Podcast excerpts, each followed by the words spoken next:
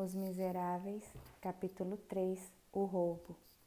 Durante a madrugada, João Valjean acordou. O ex-condenado pertencia a uma pobre família camponesa. Quando criança, não aprendeu a ler. Ao crescer, tornou-se podador de árvores. Órfão de pai e mãe, foi criado por uma irmã mais velha, casada e com sete filhos.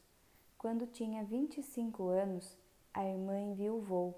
O filho mais velho tinha oito anos, o mais novo, um. João Valjean tornou-se o arrimo da família. Passou a sustentar a irmã e os sobrinhos com trabalhos grosseiros e mal remunerados. Nunca namorou, nem nunca se soube que estivesse apaixonado. Vivia para a família, falava pouco, tinha o semblante pensativo. Quando comia, muitas vezes a irmã tirava o melhor pedaço de seu prato para dar a uma das crianças e ele sempre permitia. Mas seu trabalho e o da irmã eram insuficientes para sustentar uma família tão grande. A miséria aumentou. Certo ano, em um inverno rigoroso, João Valjean não encontrou trabalho. A família ficou sem pão. Sem pão, exatamente como está escrito. Sete crianças. Em uma noite de domingo, o padeiro da aldeia ouviu uma pancada na vidraça gradeada. Correu, chegou a tempo de ver um braço passando por uma abertura feita por um murro na vidraça. O braço pegou um pão. O padeiro perseguiu o ladrão que tentava fugir. Era João Valjean. Isso aconteceu em 1795. Por esse crime, foi condenado a cinco anos nas galhas. Explica-se. As galés eram barcos movidos a remo. Os grupos de remadores acorrentados eram constituídos por prisioneiros condenados. Havia um soldado miserável para cada um deles, guardado até a libertação. Era um trabalho exaustivo, feito somente por condenados. João Valjean recebeu grilhões nos pés, foi acorrentado. Deixou de ter um nome, passou a ser um número, 24.601. E sua irmã? E as crianças? Pergunte a um vendaval onde arremessou as folhas secas. Sem ninguém por eles, partiram ao acaso, abandonaram a terra onde nasceram, foram esquecidos. Com o tempo, até João Valjean os esqueceu. Uma vez apenas, no quarto ano de sua pena, ouviu notícias de sua irmã por alguém que os conhecera. Vivia em Paris com apenas um dos filhos, o menino mais novo. Dos outros, nada se sabia. A irmã trabalhava todos os dias como operária. Deixava o filho em uma escola, mas, como esta só abria mais tarde, o menino ficava esperando no frio. Essa notícia foi como um relâmpago como uma janela aberta sobre o destino de quem ele amava. Uma janela que se fechou e não se abriu novamente, porque João Valjean nunca mais os encontrou, nem soube deles, por mais que os procurasse mais tarde. No final do quarto ano de condenação, João Valjean tentou fugir. Ficou livre dois dias até ser capturado. Foi condenado a mais três anos. Quando cumpriu seis, tentou outra vez, mas não conseguiu fugir. Resistiu aos guardas que o encontraram em seu esconderijo e ganhou mais cinco anos, com castigos. No décimo ano e no décimo terceiro, quis fugir outras vezes e sua pena aumentou mais ainda, até cumprir 19 anos, por tentar roubar um pão. Durante a prisão, o inofensivo podador de árvores tornou-se um homem temível tinha ódio da lei e da sociedade, por consequência de toda a humanidade. De ano para ano, sua alma foi se tornando amarga. Desde que fora preso, havia 19 anos, João Valjean não soltava uma lágrima. Quando foi posto em liberdade, acreditou que podia ter uma nova vida, mas recebeu uma quantia miserável pelos 19 anos de trabalhos forçados. Seu documento de identificação dizia se tratar de um homem perigoso. Logo arrumou um trabalho para descarregar fardos, pois era muito forte. Ao receber, ganhou menos do que os outros por ser um ex-condenado. Sentia-se escorraçado. Assim, ao acordar de madrugada, na casa do bispo, começou a pensar nos talheres e na concha de prata. Seu valor era maior do que tudo que ganhara pelos 19 anos. Finalmente decidiu-se.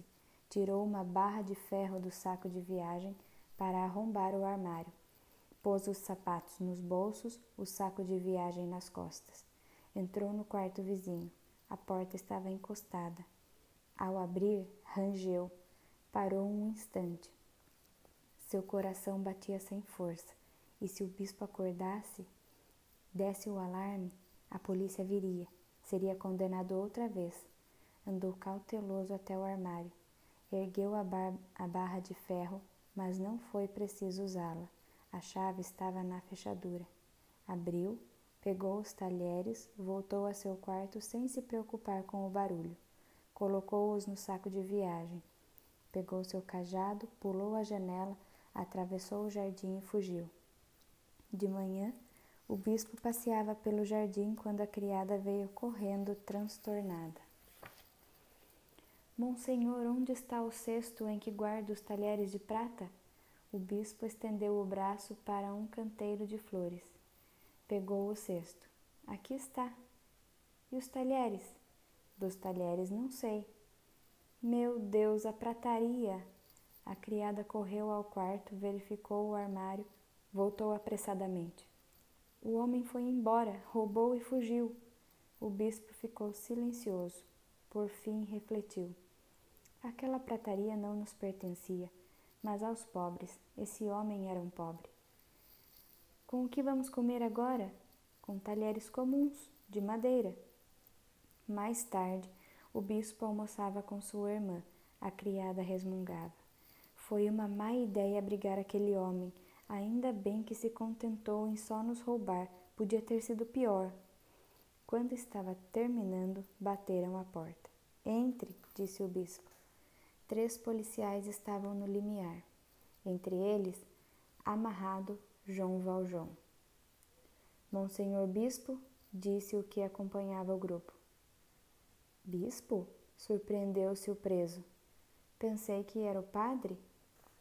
Silêncio! É o senhor bispo! bradou um policial. Monsenhor Bem-vindo aproximou-se e exclamou com os olhos em João Valjean.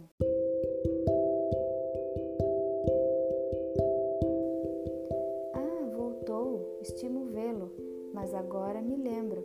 Também lhe dei os castiçais de prata, como o resto. Por que não os levou juntamente com os talheres? João Valjean abriu os olhos espantado. Encarou o bispo com uma expressão indescritível. O senhor deu os talheres a esse homem, monsenhor? Perguntou um policial. Nós o vimos com o ar de quem foge e o prendemos para averiguar. Estava com essa prataria. E disse que ganhou de um pobre padre na casa de quem passou a, no... de quem passou a noite. É verdade? Por que está preso? É um engano. Os policiais soltaram João Valjean. Estou livre realmente? perguntou, como se não acreditasse.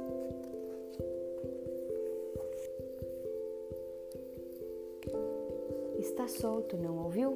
disse um dos policiais. Meu amigo, antes de ir embora, pegue os castiçais.